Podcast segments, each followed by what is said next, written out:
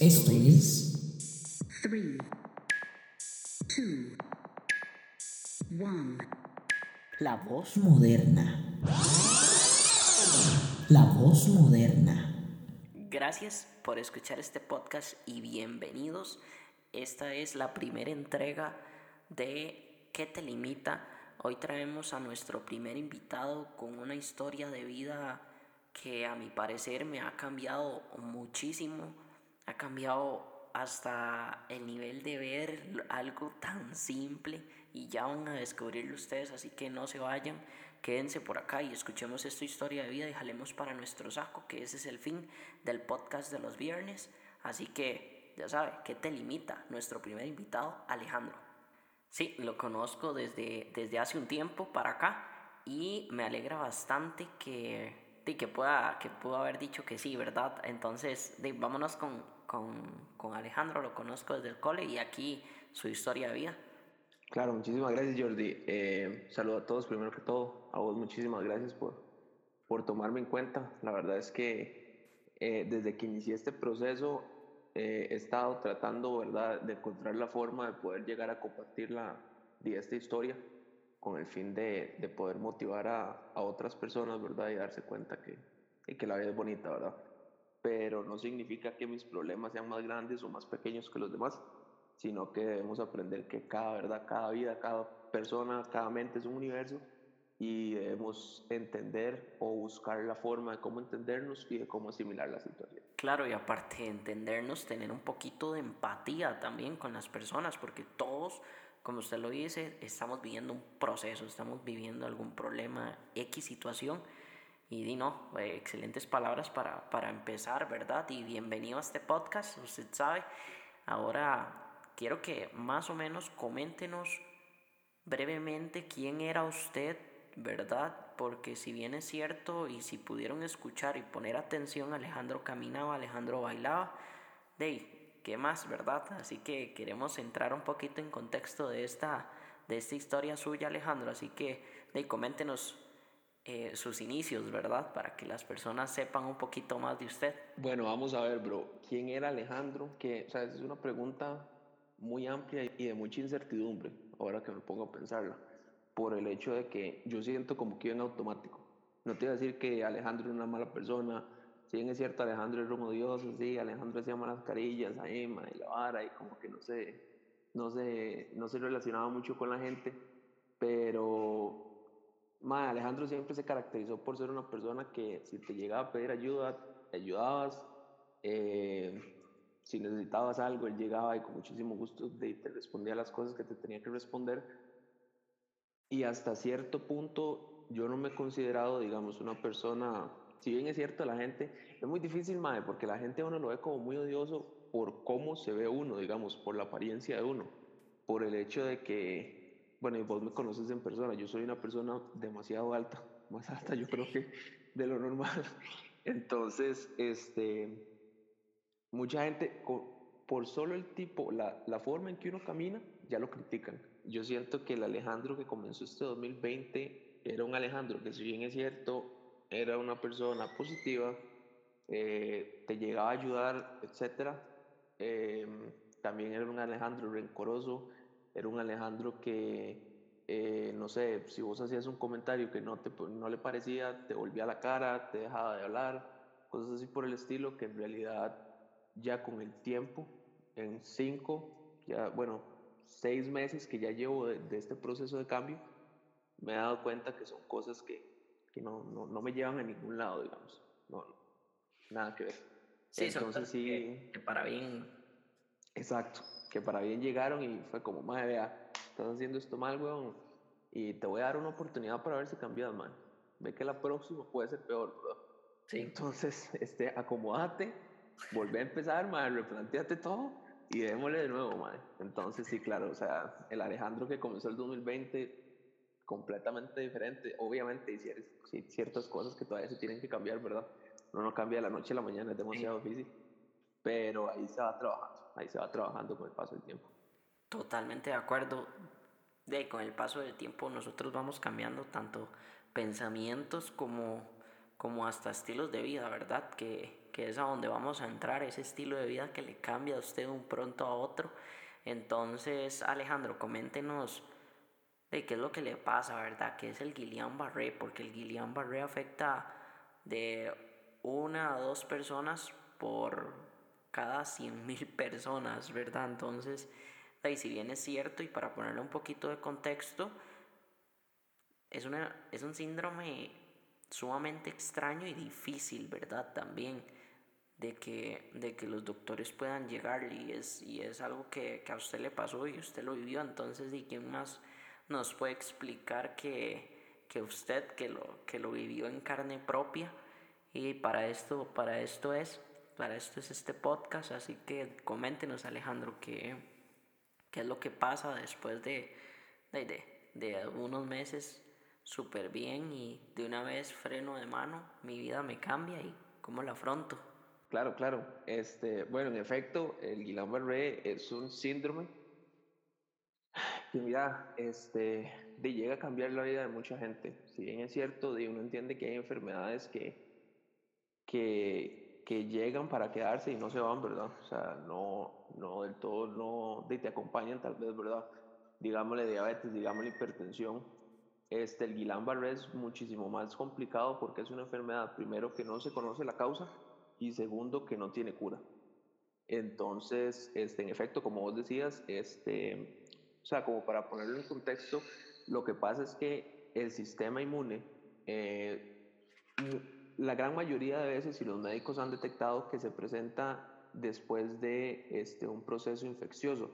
Veamos un proceso infeccioso como ya sea una famosa gripe, una gripe normal, o como una diarrea, por ejemplo, que es como lo más común. Entonces, ¿qué pasa? Cuando el, cuando el virus, digamos, cuando el sistema inmune está tratando de eliminar el virus del organismo, lo que hace el virus es esconderse, y eso es normal en los virus. ¿Qué es lo que sucede? Que en ocasiones el virus llega y se esconde o se transforma, eso era lo que me explicaba el doctor, y con esa explicación me casé y, y así se lo explico hasta a mis hijos, mis nietos y los bisnietos, ¿verdad? Este, eh, lo que hace el virus es que se, se esconde, digamos, o se, se, se disfraza, pongámoslo así de los nervios del sistema nervioso periférico. Entonces, en el momento en que el sistema inmunológico del cuerpo logra detectar el virus, llega perfecto, lo empieza a eliminar. Sin embargo, una vez que lo elimina, no sabe diferenciar entre el virus y los que son los nervios en sí.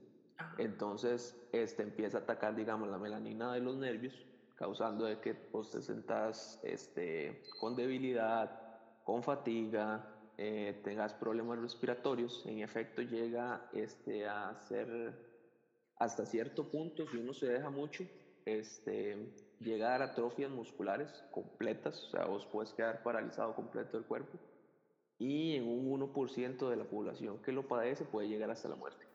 Y Alejandro, como, como, es, una, como es un síndrome sumamente raro, ¿verdad? Que afecta a uno o dos personas sobre cada eh, 100.000 personas, ¿Vos sabías de, de, esta enfermedad? ¿La habías escuchado antes, sinceramente? O sea, sinceramente yo no, yo no conocía la enfermedad hasta que, hasta que un día en el hospital este, me contaron eh, que el presidente de la liga, de la Liga Deportiva de la Valencia, don Fernando Campo, la padeció. Ahí fue donde yo dije, mira, esa fue la enfermedad rara que yo había leído, chaísimo. O sea, si te soy honesto, la había escuchado en una serie eh, igual de medicina y toda la cuestión. La vez que le, le, pasó al doctor y de ahí en fuera de ahí, para de contar. Casi que, que, nulo, ¿verdad? Lo que, lo, que, lo que se sabe y diga, hasta que eh, escuché tu historia, yo, yo la, la, la empecé a, a, estudiar más de cerca, ¿verdad? Y, y este proceso, o sea, ¿cómo, ¿cómo lo recibe usted? Mira, fue un proceso muy duro de asimilación, de aceptación, eh, de poder darme cuenta, ¿verdad?, de, de las cosas que, que, que, iba a perder, que iba a poder seguir haciendo y que tenía que, o tenía que empezar a tener más cuidado, ¿verdad?, a la hora de hacer. Eh, entrando, entrando un poquito en contexto en lo que fue lo que a mí me pasó, ¿verdad? Este, vamos a ver, o sea, todo comenzó el 14, no, 13 de febrero, un 13 de febrero Yo fui a trabajar normal, estaba tranquilo, entro a las 6 de la mañana, entonces a las 4 y media tengo que estar aquí enfrente esperando la buseta de Amazon para que me lleve al, al trabajo. Em, estaba normal, o sea, era un día, para mí fue un día completamente normal. Sin embargo, cuando llegué al trabajo, empecé, el primer síntoma que yo noté fue como una, una hora rara en, el, en los ojos, en la vista. Ajá. Y yo le decía, yo cuando llegué aquí a la casa, yo contaba, yo decía, es que siento como que, como, como que están en slow motion, una hora así. Porque yo volví a ver, o sea, yo volví a la cara y los ojos me así, como todo lento, todo lento. Y yo, pero pues esta hora tan rara. O sea, rarísimo. El día siguiente, me acuerdo que, bueno, era 14 de febrero, ¿verdad? Ya venía la cuestión de, de que el día de la la amistad, de que voy a salir, de que estoy el otro. Entonces yo me levanto y con el mismo problema a la vista, pero ya yo me empiezo como a sentir débil y yo, madre, ¿qué es esta hora tan rara? Y yo, "Ah, seguramente es esa, como cuando vos dormís mucho, que vos te levantás y estás completamente cansado, desconectado. Eh, o sea, pero agotadísimo. Y yo dije, pero qué raro, se siente extraño esta vara. Yo dije, no importa, no, no, no, voy a- voy a dejarlo pasar. Eh, yo estaba, o sea, yo todavía estaba en que íbamos a salir, que yo iba a salir con, con, con esta muchacha. Y entonces ya yo le expliqué, le digo yo, mira, ay, no, todavía me siento mal, yo no sé qué me pasa, la verdad. Y me dice, ¿por qué no fue a? Y yo, no, es que, o sea, uno espera, como dice el dicho, uno espera que se le pase hasta que se muera. Y Sí. yo siento que eso es lo peor que uno puede hacer. Ya me di cuenta por las malas que eso es lo peor que uno puede hacer. Mira, ya cuestión de lunes, eh, ya yo caminaba con un bastón, ya yo andaba, y ni siquiera caminaba, o sea, era como un andar errático. Em, la pierna derecha fue la que, se la que más se me afectó y la, la medio arrastraba y trataba de levantarla y no, no podía levantarla mucho. Me levantaba de la cama, no sé cómo, ya el último día ya ni siquiera de la cama me pude levantar, pero, pero sí, digamos, del sillón llegaba, por ejemplo, ya sea mi mamá o mi hermano, y me ayudaban a levantarme. Y no era como, ok, jale, ¿verdad? No, o sea, ellos llegaban y cada uno se me ponía en un brazo y me levantaban. levantaban. Y mi papá es otro que, bueno, él llegaba y, o sea, él solo, y llegaba y me agarraba, y estamos hablando que ya una persona de 53 años, ¿verdad? O sea, tampoco un, carajillo, ¿verdad? Como decimos nosotros. Entonces yo decía, madre, ¿qué es esta vara? Entonces ya ahí es donde la mente te empieza a jugar malas pasadas. Entonces yo decía, madre, ¿y si tengo un tumor en la jupa? Madre, ¿y si yo voy a quedar completamente como un vegetal? Y, o sea, yo me imaginaba el peor de los casos y viviendo aquí con ellos, digamos. O sea, ya ellos, de, si bien es cierto, no están tan mayores, pero ya, ¿verdad? Ya van entrando como a esa etapa de, de su adultez. Al miércoles, el miércoles de esa semana fuimos, no, el martes, mentira, fuimos a Levi's.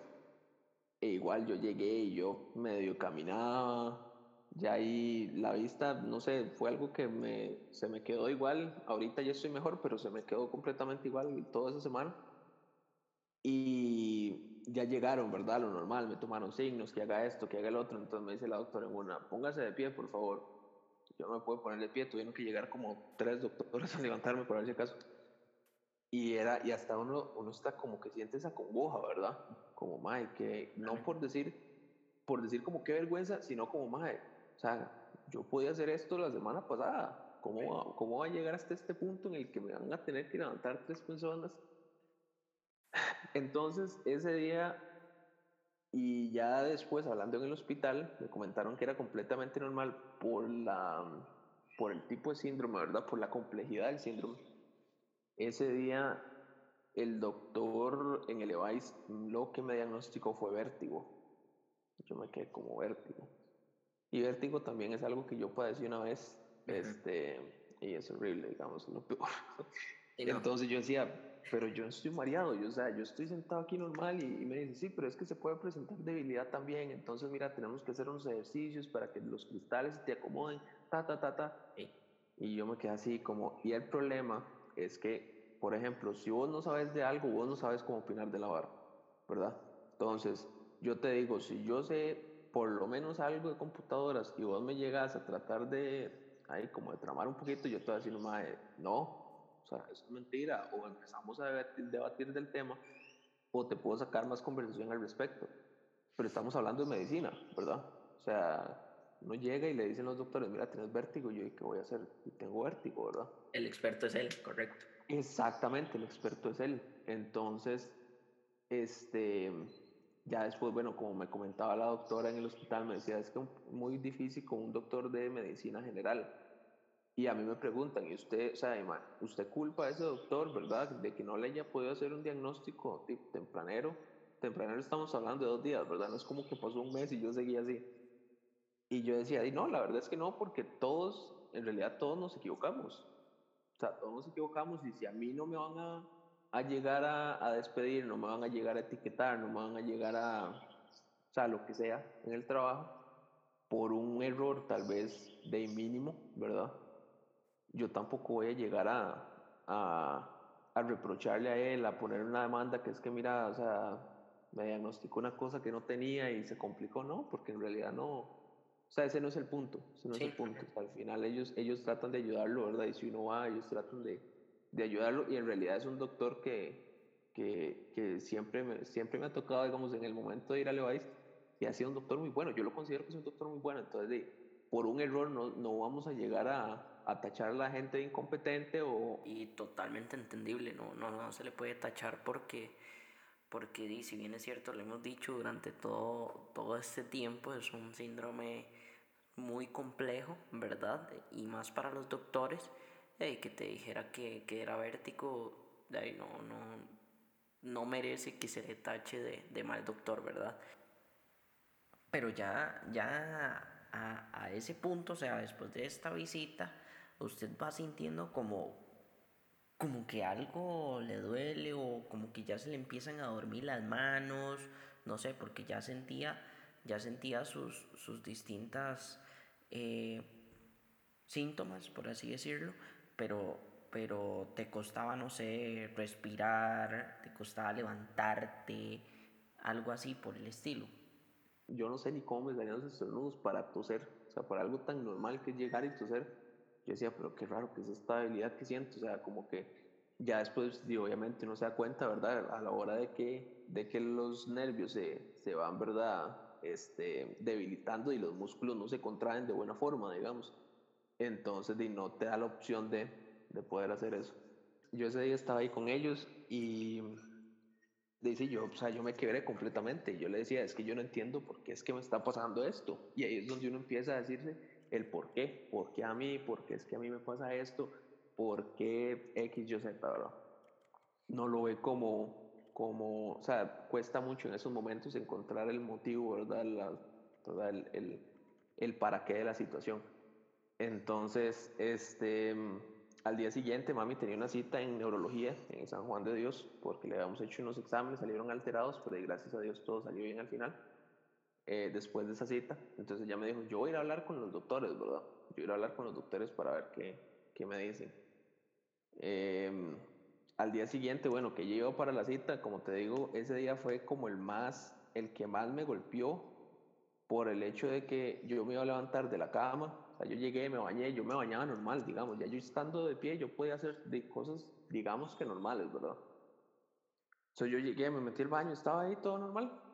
Salgo, me medio mudé, a como pude, y ya le digo a mi hermano, venga, ayúdame a levantarme. Me dice, no esperamos a mami para que lo ayude. yo, no, no, no, yo creo que yo puedo. Me iba a levantar, las piernas no me reaccionaron y caí. Entonces yo dije, aquí ya, ya aquí hay algo mal, dije yo. Ya vino mi abuelo, este, vino con el carro, me llevó a la casa de ellos para yo quedarme, no, de no quedarme solo, digamos, aquí en la casa. Para llegar a la casa de ellos, digamos, para entrar, hay unas escaleras. Y vengo yo y subí la primera, no sé ni cómo hice. O sea, si me preguntas cómo hice, no me acuerdo.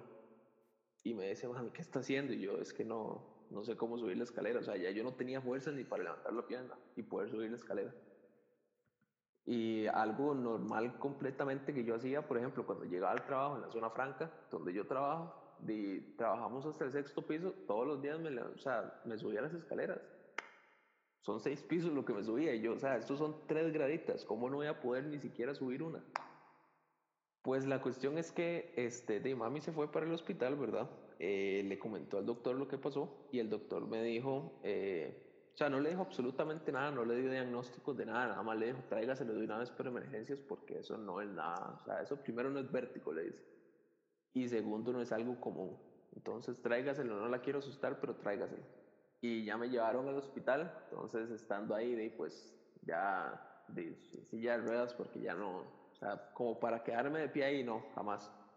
Entonces ya en silla de ruedas, ¿verdad? Llegué y me empieza a ver un, un chavalillo que este, el MAE creo que se había graduado de la Universidad de Costa Rica o la ULACID, no me acuerdo cuál de las dos. En eso me hizo gracia porque llegó mami y le dijo, bueno, todo comenzó cuando él comenzó con este, con este problema estomacal. Entonces queda el MAE así, se quedó todo asustado y le dice, ok, ok, comencemos de nuevo. Entonces comenzamos de nuevo la historia y yo me quedé ahí sentado. Yo ese día, o sea, vos sabes que si vos llegas a emergencias de algún este, centro de salud público de acá, y vos salís tardísimo. O sea, vos puedes llegar a las 6 de la mañana que de fijo está saliendo 3, 4 de la tarde, nada por el estilo. Entonces, ya es ahora, digamos que llegamos como a las 6, no, a las 3, 4 de la tarde. Esa, ya eran como las 9, 10 de la noche y yo no había sentido como que pasara el tiempo. O sea, yo nada más sentí como que yo entré, me llamaron y listo. ¿verdad? Entonces ya ahí comenzó como la pasarela de doctores, llegó otro doctor y empezó a evaluarme y me dijo, pero ya, todas las preguntas, las mismas preguntas. Después, en el momento en que ya llegó el último doctor, cuando veo, vino el doctor que había venido al inicio, después del muchacho que me estaba atendiendo, y me dice, bueno, mira, vos lo que tenés es un síndrome que se llama Guillain-Barré.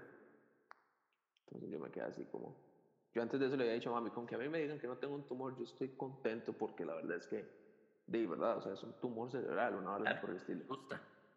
Sí, claro. O sea, ya con, con el simple hecho de estar en un hospital, yo no se asusta. Y ya verse en esa situación, yo dije, aquí no, ¿verdad? Y entonces yo dije, ay, Tuanis. Así, o sea, yo, yo me acuerdo de haber dicho, como, ah, Tuanis, se me quedan los dos viendo. Y yo, ¿qué es eso? Le digo ya al doctor. Entonces ya me empieza a explicar, ¿verdad?, de quién era mi amigo, de cómo se, se desarrollaba. Y entonces, o sea, yo nunca me había quedado internado en un hospital, nunca. Y nunca me han operado hasta el momento. Y en ese momento me dice, este, de no, vamos a tener que aplicarte tratamiento, te vas a tener que quedar internado. Ya, ah, la pucha. O sea, ya con que me dijera eso, yo dije, ya está, ya me salió la monja, ya me salieron todos los fantasmas de este hospital y ya, se chingó, dirían los mexicanos. Entonces, madre, mira, eh, en ese momento yo me quedé como, madre, qué puta, ¿sabes? ¿Cómo, ¿Cómo puede ser posible que, que uno tenga una enfermedad de estas y no haya nada de información? Y, madre, se asombraría legal de saber de que tal vez la enfermedad tiene que unos, si no estoy mal, por ahí el 60, 70 fue que se, se descubrió la enfermedad. Hasta este punto, con todo lo avanzado que, ¿verdad? Que, con todo lo que hemos avanzado, exacto, la medicina, tecnología, todo, que no haya, o sea, que no se encuentre una razón específica por lo cual pasa esta cuestión, madre, yo me quedo con más, o sea, que gacho no puede ser posible. Entonces, obviamente, mi familia se agarraba mucho de la fe. Claro. Y yo me quedaba así, y yo decía, madre, pero sí, pero, o sea, si en realidad Dios tiene un, un fin para uno, ¿por qué lo pasa tipo, estas cosas, verdad? Y, o sea, yo estaba en ese punto de la juventud en el que todo es negación, digamos.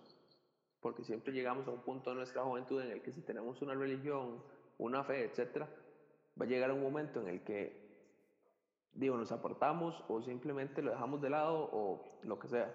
Entonces yo estaba como, madre, pero, o sea, ¿qué tiene que ver Dios en esto? O sea, yo decía, por dentro, él me abandonó, él me dejó aquí, madre, tirado en esa, en esa camilla de hospital, cuando yo no entendía más bien que ahí era donde estaba empezando a construir la hora.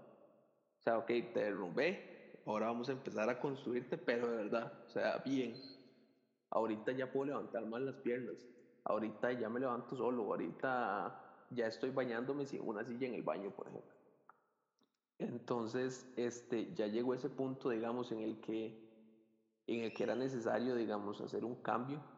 Y estamos hablando de que eso, o sea, es ese momento, esa revelación me vino tres meses después de que yo salí del hospital. Ni siquiera fue en el momento en que yo salí del hospital.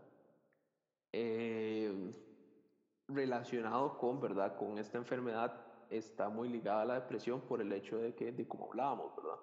Para el paciente es muy difícil ver de que vos estabas haciendo algo completamente normal, tal vez un día antes, y al día después estás completamente paralizado, no te puedes mover por tu propia cuenta, te tiene que llegar a levantar, te tiene que, o sea, muchas cosas, muchos factores. Entonces hay que ser demasiado, pero demasiado, o sea, hay que tener una mente demasiado fuerte, exacto, para no caer en una depresión automáticamente después de que te pase esta barra. Y totalmente de acuerdo, así como con, con otras enfermedades, ¿verdad? Que pues son, son bastante difíciles de, de sobrellevar, ¿verdad? Y que, y que eso implica cambiar, cambiar tu pensamiento de inmediato, o sea, ver cómo, cómo hace para que cambie, para que cambie totalmente su perspectiva, ¿verdad? Y ahorita que, que tocó este tema, eh, me gustaría que me explique ese freno de mano que usted pone, ¿verdad? Eh, del suave, eh, puedo entrar en depresión, necesito, necesito un cambio, necesito darle vuelta a esta situación y, y darle algo, algo positivo. Necesito más positivismo, necesito cambiar este pensamiento que, que me está abatiendo y pues hacer hacer esta obra de Dios maravillosa, ¿verdad? Eh, porque si bien es cierto, no, no, no, es, no es algo que se hace de la noche a la mañana como, como hemos vivido diciendo, ¿verdad? Entonces, sí, pues me gustaría que, que me contaras ese, ese cambio, ¿verdad? Fue un... De igual, fue difícil, ¿verdad? Porque como bien decís, no es, un, no es una cuestión de que, ok, hoy estoy deprimido, mañana puta, soy positivo, todo es color de rosa, madre, vea qué bonito amanecer, vea qué bonito todo. No, ma, o sea, cuesta mucho, cuesta mucho. Y aún, digamos, en el, o sea, como te decía al, al inicio, ya uno comenzó, pero es cuestión de tener constancia, de no dejarlo botado y de seguir, porque, o sea, esto no es como que este, vos en dos, tres meses ya sos positivo listo, vamos a volver a la vida antes. O sea, no, todo es cuestión de verdad, de seguir, de, de ponerle, de aprendizaje constante. Eh, bueno, estamos hablando de que este, la depresión a mí me entró, yo no sabía que estaba deprimido, para serte honesto, o sea, yo, yo me sentía normal, la cuestión era que este, yo me metía en mi cuarto, yo me metía en mi cuarto, cerraba la puerta, me ponía a leer libros, me ponía a meterme en cosas ahí en internet, me ponía a, buscar este, varas así X que se me ocurrían, no sé, a escuchar música, lo que sea, pero todo era ahí metido en mi cuarto. Entonces, y hasta cierto punto uno dice, es normal, ¿verdad? Para, para un adolescente, para ya una persona joven, digamos, de estar metido en el cuarto, de es algo como que uno dice, de, yo no lo veo tan malo, ¿verdad? Yo, yo, a mi perspectiva, yo decía, yo no, o sea, yo no lo veo algo negativo, ¿verdad? Yo no siento como que esté deprimido solo por el hecho de estar metido en el cuarto. Pero ya después, las acciones, lo que yo hacía, lo que yo dejé de hacer, eso fue lo que me, lo que me llevó a decir, ma, estás deprimido. Y mi mamá fue una que me llegó a decir, este, y ni siquiera fue, me hizo gracia porque la conversación no iba referida al hecho de que estaba en depresión, sino que le comenté de que, de que estaba, tenía como ese miedillo, ese taco que decimos nosotros, ¿verdad? De llegar, volver a trabajar y no saber qué hacer. Volver a trabajar y yo tenía como esa incertidumbre, más es que yo siento como que no me voy bien, más es que, o sea, completamente nublado, lleno de dudas, una, o sea, algo que en realidad no era yo. Yo soy ese típico Adonis Pineda que sale por ese centro a los dos, tres minutos de terminar esa final y que salió para nada. ¿ok? Entonces, este, trato, digamos, trato de tomar riesgos, o más bien tomaba riesgos sin darme cuenta si eran necesarios, sin valorarlos primero, sin evaluarlos, ¿verdad? Pero siempre me llegó mandarme así, con todo. Entonces, este, yo le comentaba a ella, yo le decía, mira, es que tengo miedo por esto y esto y esto, eh, yo no me siento cómodo, no sé si renunciar, o sea, hasta, llegué hasta ese punto de empezar a renunciar.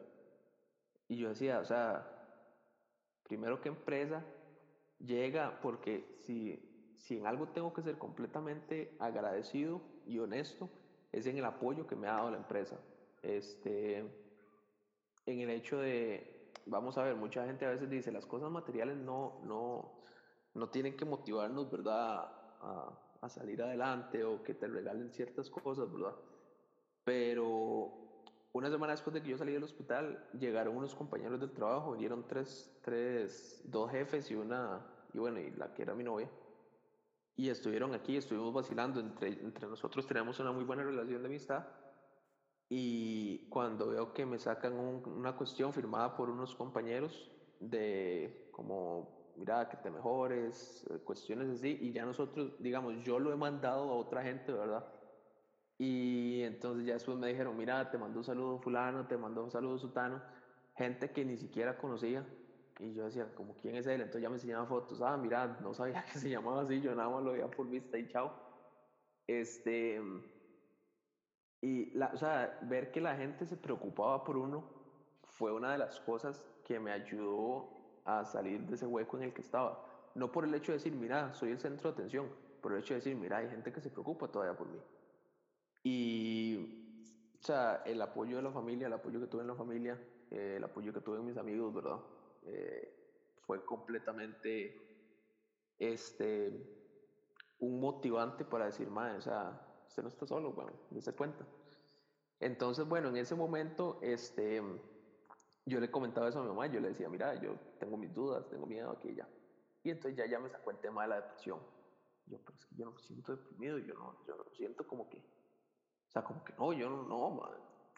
Bueno, está bien, yo ese día, ¿verdad? Ya, ya me dijo lo que me dijo y yo, y bueno, está bien, ya me quedé ahí valorando y yo, pero es que yo no, o sea, yo no me siento en depresión, ¿verdad? Sin embargo, de había apartado, por ejemplo, había apartado a la familia, o sea, de esa puerta, tanto física como psicológica que hice, aparté a mi familia, aparté a mi pareja y eso me llevó a terminar la relación, eh, aparté a los compañeros del trabajo, aparté a mucha gente en realidad, que al final yo decía, mira, no se merecen que, de que estén recibiendo este trato, ¿verdad? Uno se siente ya después como la culpa, como el egoísmo de decir, mira, madre, me estoy cerrando y la gente que estuvo a la par mía, ¿verdad? O sea, mi- mis tatas que llegaban al hospital y que se preocupaban, eh, esta muchacha con la que estaba saliendo que odia los hospitales y que llegó a visitarme y cosas así por el estilo. Entonces yo dije, madre, no, o sea, porque yo soy así de egoísta. Entonces ahí fue donde yo me empecé a dar cuenta. Yo dije, como, madre, ¿y si sí estoy de- en depresión? Y si en realidad, o sea, la depresión no es como que usted se sienta triste todo el tiempo, la depresión se puede presentar de otras formas. Y no voy a ahondar tanto en el tema porque es algo que no sé, entonces, ¿verdad? Ya después una amiga me estaba hablando un poquitico más porque ella lo padece, entonces me sirvió muchísimo. Pero, o sea, yo estaba como en esa etapa en la que ya estaba saliendo, como que iba agarrándome las paredes a ver cómo salía ese hueco. Pero todavía seguía ahí como rejego, ¿verdad? Como decimos. La cuestión fue que para un jueves eh, los católicos, este, bueno, la, la iglesia, ¿verdad? Católica, eh, tiene sus actividades no solo los domingos, ¿verdad? Que es la, misa normal, sino que también tienen ahí que, que horas santas, que hacen rosarios, X, Y, Z. Entonces los jueves este, hacen horas santas y este, hablan un poco de la palabra, que hacen cánticos y toda la cuestión. Ese día me compartió, siempre un tío, eh, un tío está muy metido en toda esta cuestión de, de la religión, de un tiempo para acá se empezó a involucrar mucho y él es lector, él participa activamente, ¿verdad? De la, de, de-. Exactamente. Entonces, este, llegó y nos compartió el enlace, porque igual ya estábamos en, esa, en este momento en el que no, no campanilla, ¿verdad? Que en su casa, exactamente. Entonces, compartió el enlace y ya yo me metí, estaba ahí conectado a la computadora, pero yo no estaba ni, o sea, estaba conectado, pero estaba desconectado, digamos, yo estaba ahí viendo que respondía mensajes de WhatsApp, que estaba en Instagram y toda la hora. La cuestión es que ese día eran puros cánticos, solo cantaban. Pero el padre iba explicando como el motivo de cada uno de los cánticos, el por qué, iba, iba dando su charla, ¿verdad? Y entonces ahí fue como me empecé a conectar, me empecé a conectar un poquitico más, hasta el punto en el que, de ya, o sea, ya eh, en ese preciso momento fue donde yo me di cuenta de que primero no estaba solo, tenía mi familia, tenía mis amigos, tenía gente que, de que si bien es cierto, tal vez no le hablaba desde hace un montón, estaban ahí presentes de alguna u otra forma. Y, y tenía Dios al final. Este, ahorita de tocar el tema de Dios es un poco, ¿verdad?, complicado y no por el hecho de que uno se lo quiera guardar o que uno se quiera decir como, más no, qué vergüenza tener que hablar de Dios. Sin embargo, si vos empezás a hablar de Dios, ya te tachan de pandereta, ya te tachan de lo que sea, ¿verdad? Eh, entonces, mae, a, e- o sea, a ese punto fue donde yo me di cuenta, mae, usted no está solo y, mae, usted tiene la ayuda suficiente y la fuerza suficiente para salir adelante. Eh, con uno de los cantos fue que me di cuenta, ya después llegó otro canto con el cual me identifiqué muchísimo más. Y ahí fue donde yo, o sea, fue como me volví a quebrar. Y en ese momento fue donde ya Dios llegó y me agarró y me dijo, Mae, vamos a comenzar de cero. Y yo necesito que usted ponga su parte. ¿Por qué? Porque yo le mando, si bien es cierto, o sea, como decimos, a Dios rogando y con el más orando, ¿verdad? O sea, yo, yo ahí le pongo, ¿verdad? Las cositas, pero más está en usted en agarrarlas o de seguir esquivando ahí, ¿verdad? Que, que le tiran directo, no, no es para mí, no, no es para mí, no, o sea, agarre, eche para su saco y póngale, porque si usted no le pone, ma, yo no, yo no puedo hacer mi parte tampoco. Entonces, mira, en ese momento fue esa, esa revelación, ¿verdad? Ese, esa conexión. Ese día yo salí, digamos, de mi cuarto. Me acuerdo que hasta mandaba a comprar pizza y todo, y yo salí como feliz, o sea, por dentro yo salí feliz. Eh, y si bien es cierto, las cosas son difíciles, las cosas se van a poner difíciles, complicadas, no significa que van a ser imposibles. Porque si a vos Dios te pone una prueba, no significa que no la vayas a poder cumplir. ¿no? Cualquier prueba que te pongan en el camino, o sea, si te la están poniendo en el camino es porque vos la puedes cumplir, porque vos puedes salir adelante. Y ya vino de la mano con, o sea, no solo la motivación, vino de la mano con el perdón, este, o sea, perdonarme por muchas cosas, eh, liberar muchos rencores, eh, porque en ocasiones también eso, eso es tóxico, ¿verdad? Intoxica demasiado. Claro. Este, fue como parte de un proceso de sanación, tanto física, mental y espiritual. De, de decisión más bien, de decir, madre, yo no me voy a dejar vencer por esta enfermedad y si bien es cierto, mi sistema inmunológico va a estar hecho un desastre, este, si bien es cierto, me tengo que andar cuidando muchas cosas, no significa que yo no vaya a vivir mi vida. Exactamente, es de, es de, es de tener sus cuidados, ¿verdad? No, no se va a limitar, al igual que de, le decimos, ¿verdad? Como, como Alejandro no se limitó, ¿verdad? Y está cumpliendo, está cumpliendo sus sueños, está tratando de sacar algo negativo, algo muy positivo, ¿verdad? Que es transmitir su historia, es motivar a más personas, tanto que padecen el, el Guillain-Barré, a como otras muchas enfermedades, ¿verdad? Que quizás no enfermedades, problemas. Eh, este es el punto, este es el punto que queríamos llevar. Y muchas gracias Alejandro, de verdad, por compartirnos su historia. Yo sé que, que es muy temprano, ¿verdad? Estamos grabando este, este primer capítulo a las cinco y media de la mañana de un domingo.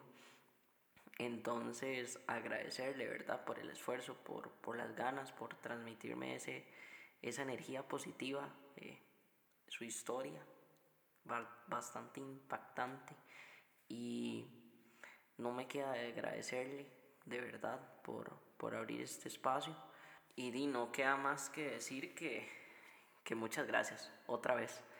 Eh, no tengo palabras y ojalá que, que usted, como se lo dije desde un inicio, eche para su saco y haya echado de verdad bastantes cosas que Alejandro hoy nos contó. Así que, de Alejandro, no sé si usted quiere despedirse de todos y, y, agradecerles a ustedes por escuchar hasta, hasta acá. Y ya sabe, dele me gusta, comparta esta historia y, y las otras que vamos a tener, de verdad.